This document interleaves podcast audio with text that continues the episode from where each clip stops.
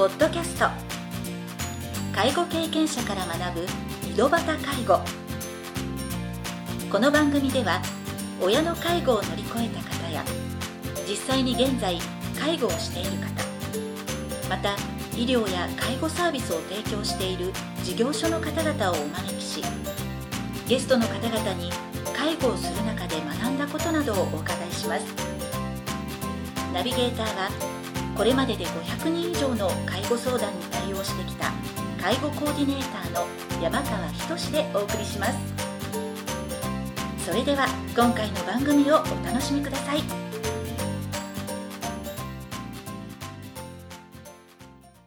皆さんこんにちは。第36回目の井戸端介護を始めます。今回も福岡市で認知症対応型のデイサービスや特別養護老人ホームを運営している社会福祉法人福岡光福祉会の村瀬隆夫さんをゲストとしてお招きしております。前回の番組では村瀬さんが介護の仕事をしようと思ったきっかけなどについてお話を伺いました。今回はよりあいさんが運営されている認知症対応型デイサービスについていろいろなお話を伺いたいと思います。それでは第2部を始めさせていただきます。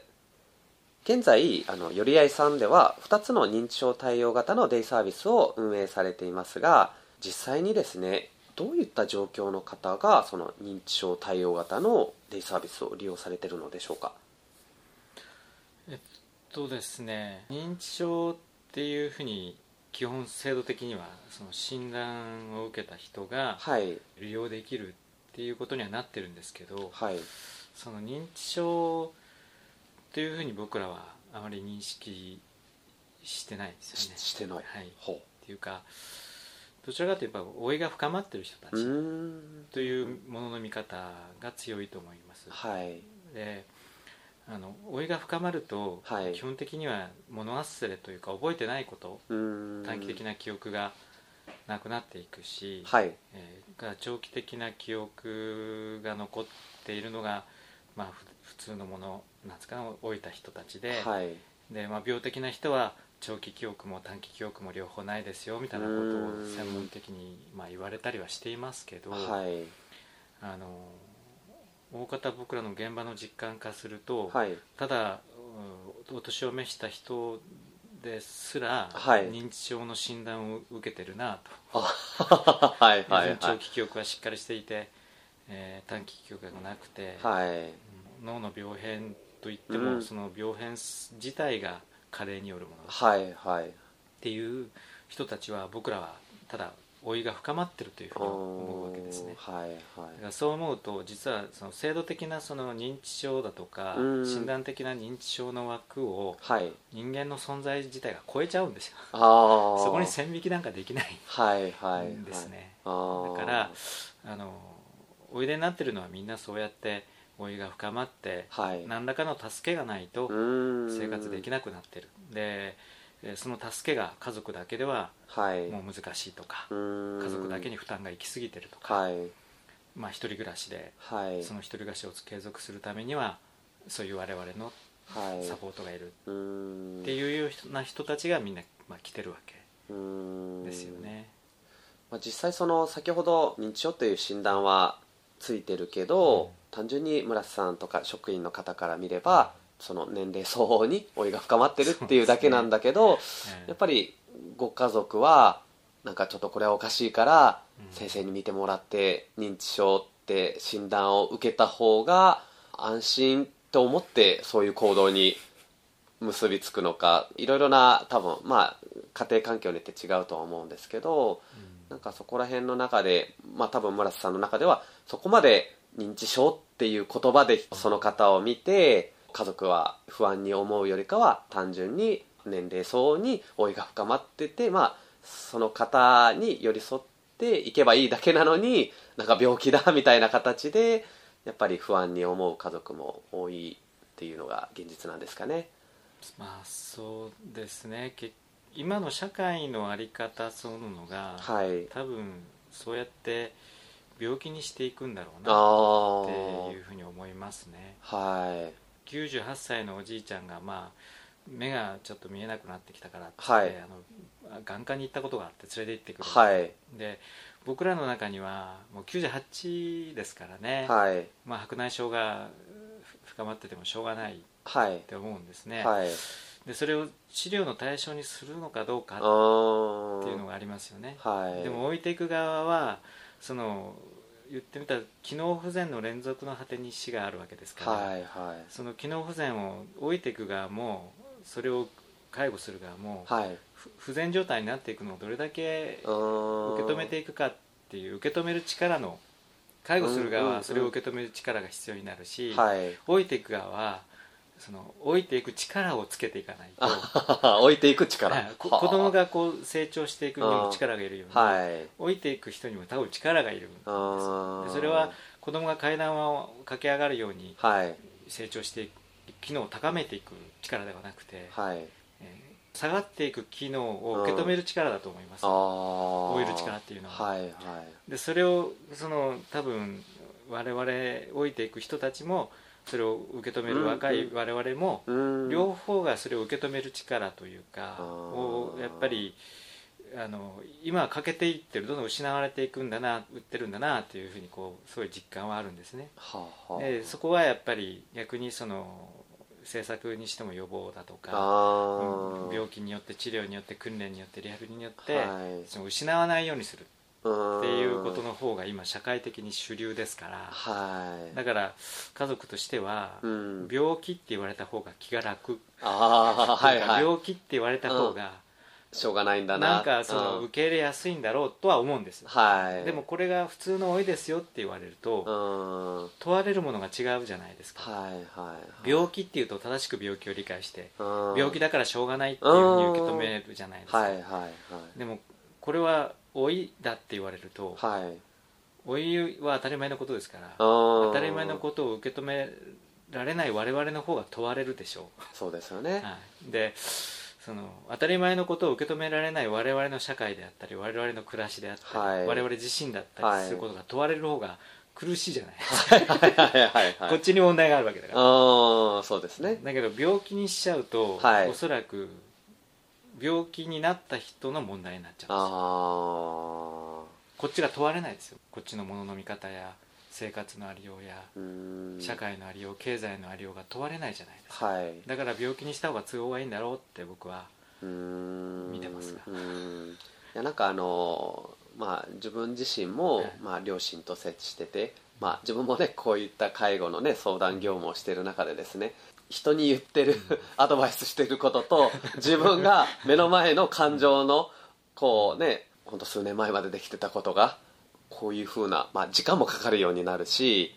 やっぱ判断できなくて、どうやっていいのか分からなくて聞かれることがある。でその中でやっぱり自分の中ではなんか普通に介護の仕事をしてるっていうことを忘れてなんでできないんだっていう感情がやっぱり湧いてきてしまう自分もいるなと思うんですけどここら辺をできなくなる予防っていう言葉がねあんまり強く頭の中にあると自立自立させていくっていうところに頭がいっぱいになってできなくなるっていうところをやっぱり受け入れることが反対に難しくなっていくっていうところ、ね、今のお話を伺いながら感じたのでなんか両方の置いていくところも仕方のないところもですね、やっぱりこう両方をまあ発信していくっていうことが重要なんですよね。そうだと思いますね。だからそのこうなんか病理的に理解することも重要ですけども、はい。その言ってみたらまあ人っていう人か一目人でしょ？ああはい。種類にすると。だはい。から人か一目人のという種の最終形態には老人という形態があるっていうことだと思うんです。よはい。でそれはそれはその病気にするのか、はい。人間の一つの最終形態として見るのかっていうことはうん。間違いなく僕は問われてると思います、社会にはですね、はい。はい、だからそこの中であの病として克服できるものと老いとしてどう受け入れていくものかっていうところのうんこのバランスとか見極める力、はい。でそれは非常に見極めが困難ですから、うんはい、そこはだって機能不全そのものを病として見ればそれは全て病気ですので、はいはい、はい。だからだからそこのところは今今の社会にはすごく問われるし、うん。だからきなんか機能が落ちるから問題だって思うわけじゃないですか、はいはいはい。そこにあるアプローチで多分言ってると思うんですけど、はい。あのそういうことじゃないんだよ、うん。物忘れという機能障害はい。記憶障害という機能障害によって僕らはとても辛い介護する側も辛い思いをしてるかっていうとそうじゃないですはい。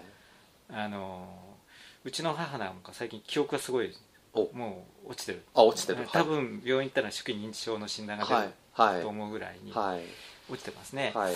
で本人も覚えてないわけですよ、はい。覚えてないから自分がしたことでも、はい。自分がしたことじゃないから、あはいはい。はい。うん。だからこの前も漬物つけてるんですけど、はい。その上にビニール袋がかかって知ってる、はいはい。でおそらく自分がしてるんですよ、うんうんうん。だって同居者僕の娘が同居してるんですけど、はい。あの娘はしてないですから。はい。だけどしたことを忘れてる母はこれ誰がしたとって言うんですよ。本気で。本気で。でそれもなんかその不本意なわけですよ。はい。なんでこれしてあると。その時にはする必要があったんでしょうね、はいはい。寒かったとかなんとあかで暖かい時にかぶってるとなんかまずいんじゃないじゃん、はい。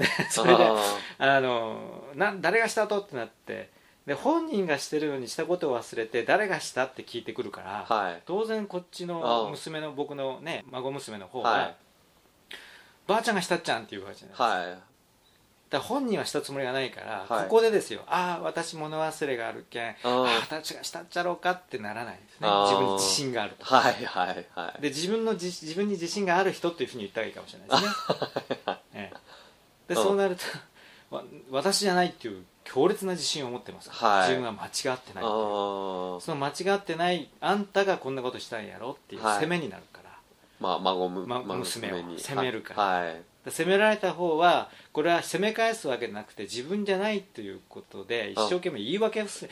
自分じゃないよって。うん。私はこんなことするわけないやろってそれわ触るわけないやろって、はい。ばあちゃんやろとかって言ってもですね、はい。そしたら今度ばあちゃんの方は、はい。私が間違っとるとってなるじゃないですか。ああはいはい。だからなんか間違ってるか間違ってないかに陥っていくんですうん。で事実をめぐって、はいその事実をめぐってどっちが正しいかみたいな対立にこう答えを必ずと出そうとする。そうなんですよ。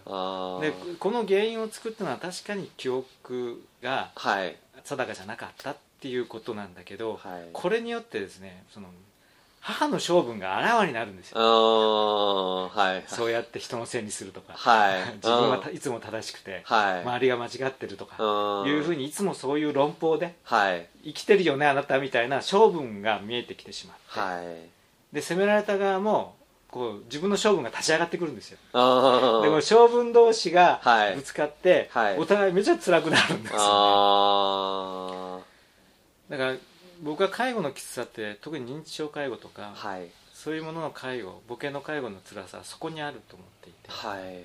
だから記憶障害があってもそういう性分が立ち上がってこなければほとんど問題ないですもんね。ああでそれはお年寄りとあの介護する側の問題かというとそれは職場でも起こりますよ。はい例えば僕が指示したにもかかわらず指示したことを忘れるなんてことは結構あるわけですよ、はい。すでに。はいはい。54の僕は、はい。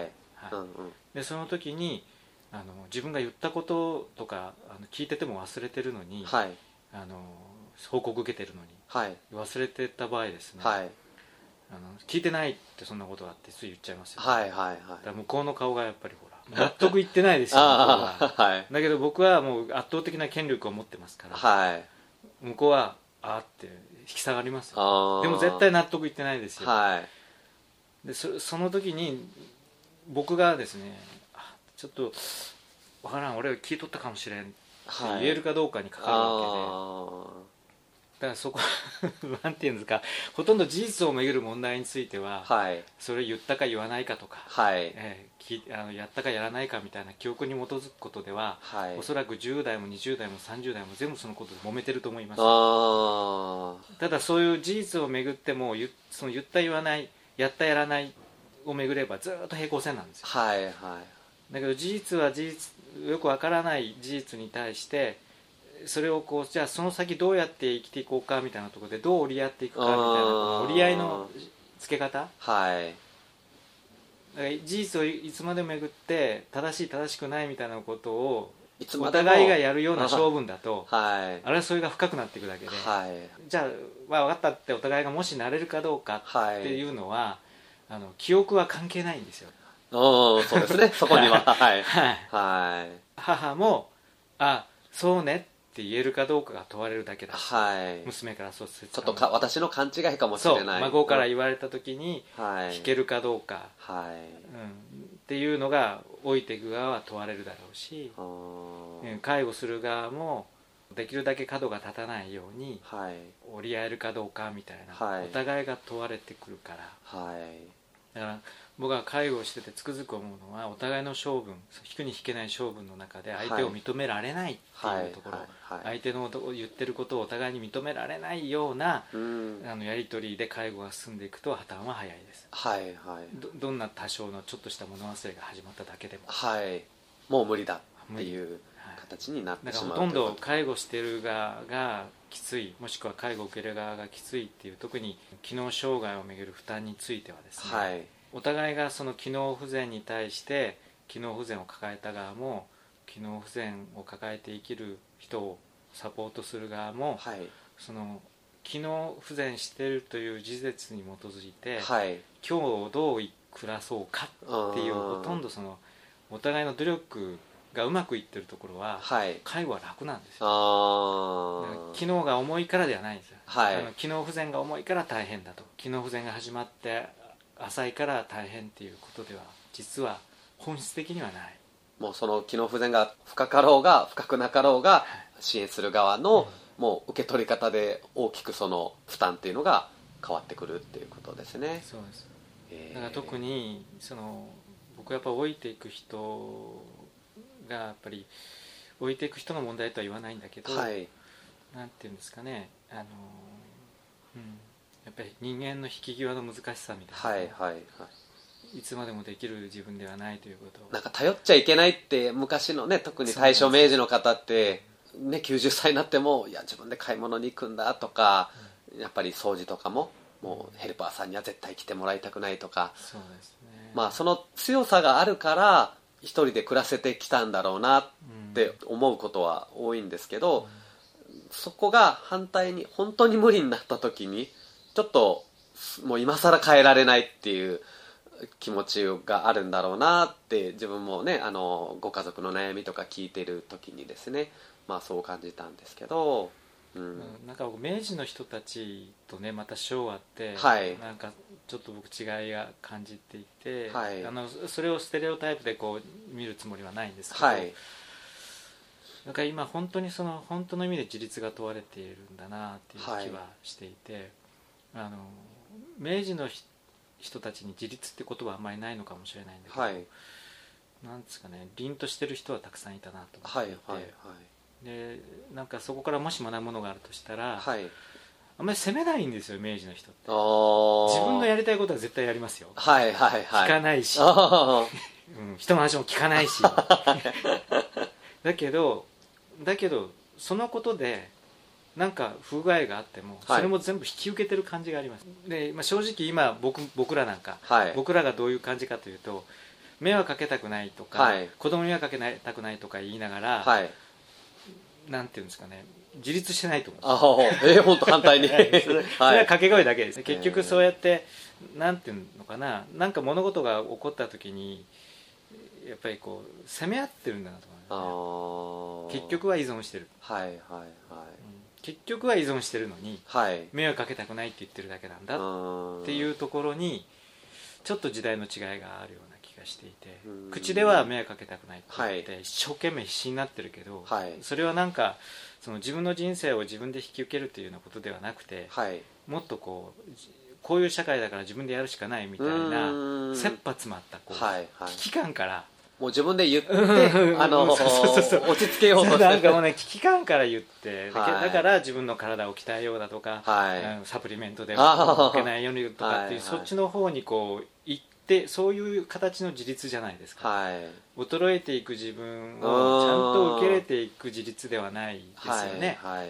うん、できる自分をどんどんなかして維持していこうっていう自立であって、はい。でもそれは本当に大分があの自立かっていうとそうではないわけ。例えばその寄り合いができるきっかけになった92歳のおばの坊さんなんかは、はい。明治生まれでしたがはい。92歳でこの家での誰死ぬおっていうに 単価を切る、はい。そこに巻き込まれていくわけですね、はい。でもそこの生活はすごかったですよね。はい。排泄の後始末もうまくいかないから悪臭がすごいし、うーん。なんかそこで暮らしてるけどそのそのこと自体をもうその受け入れてるしはい。それだからいいと僕らも思わないけど、はいそこにこう関わっていく中でなんて言うんでしょう。何があってももうはい。覚悟ができていますよ。あだからだから僕らが今迎えていこうとする老いってあはい。なんか覚悟してないですよ。そのね で予防がもうそうでしょ。はいはいはい。予防しようと思ってる時点でもう覚悟してないじゃないですか、あー。そうですよね、ええ予防したりできる自分をなんとか維持しようと思ってるだけではい。覚悟ができてないわけでえでで覚悟ができないまま人の世話にはならないというふうに宣言しちゃってるわけですよ、はいはい。子供の世話にはしなりたくない。ーはい。でもそれって結局は子供の世話になりたくないって言ってんじゃなくてはい。子供はそういう状況じゃないよねって子供も大変。うーんみんな大変なんですよね。だかあらみんなが大変だから子供に迷惑かけられないっていうそういう選択肢残された選択肢ーでしかないわけで、はいはい選んだという自分の意思で選んだという選択肢というよりかははい、はい、もうそれが一番まあその最適な、い。自分の選択肢がそれだったっていう感じもう自分分は結局最適というかそれしかなかった。あそれしかなかったっていうこと選べる中で、うん。子供に あの状態なら子供には追いかけられんよねって。あだから自分で頑張るしかない。だけど自分で頑張るには人の世話になりたなれないわけだから、はい。うん、でなるだけのあのまた覚悟もないわけですかうらだから機能不全を受け入れるっていうことは老いを受け入れるっていうことは人の世話になることも覚悟することです。よ、はいはいはい、えー人の世話になることを覚悟できた人間と、うーん。うん、なんかそこにちょっと僕は差があるような気がしていて。でそれは僕らのやっぱ今の社会の老いていく一個人に問題があるというよりかははい。そのか社会の方に問題があるような気がしますね。まあ、今後乗り越えていかなければならない、まあ、課題でもあるということです。老いっていうのはそういうことを突きつけてくるんだと思います、はいはい。今回はよりあいさんが運営されている認知症対応型デイサービスについてお話を伺いました。次回第2部後半では認知症の親との関わり方についていろいろなお話を伺いたいと思います。それでは次回の配信をお楽しみに。今回の番組はいかがでしたか？この番組ではリスナーの皆様からのご質問なども受け付けております。メールアドレスはひとしの h 小文字で h. 山川19アットマーク gmail.com ドットコム h. ドット山川十九アットマーク gmail ドットコムですそれでは次回の配信をお楽しみに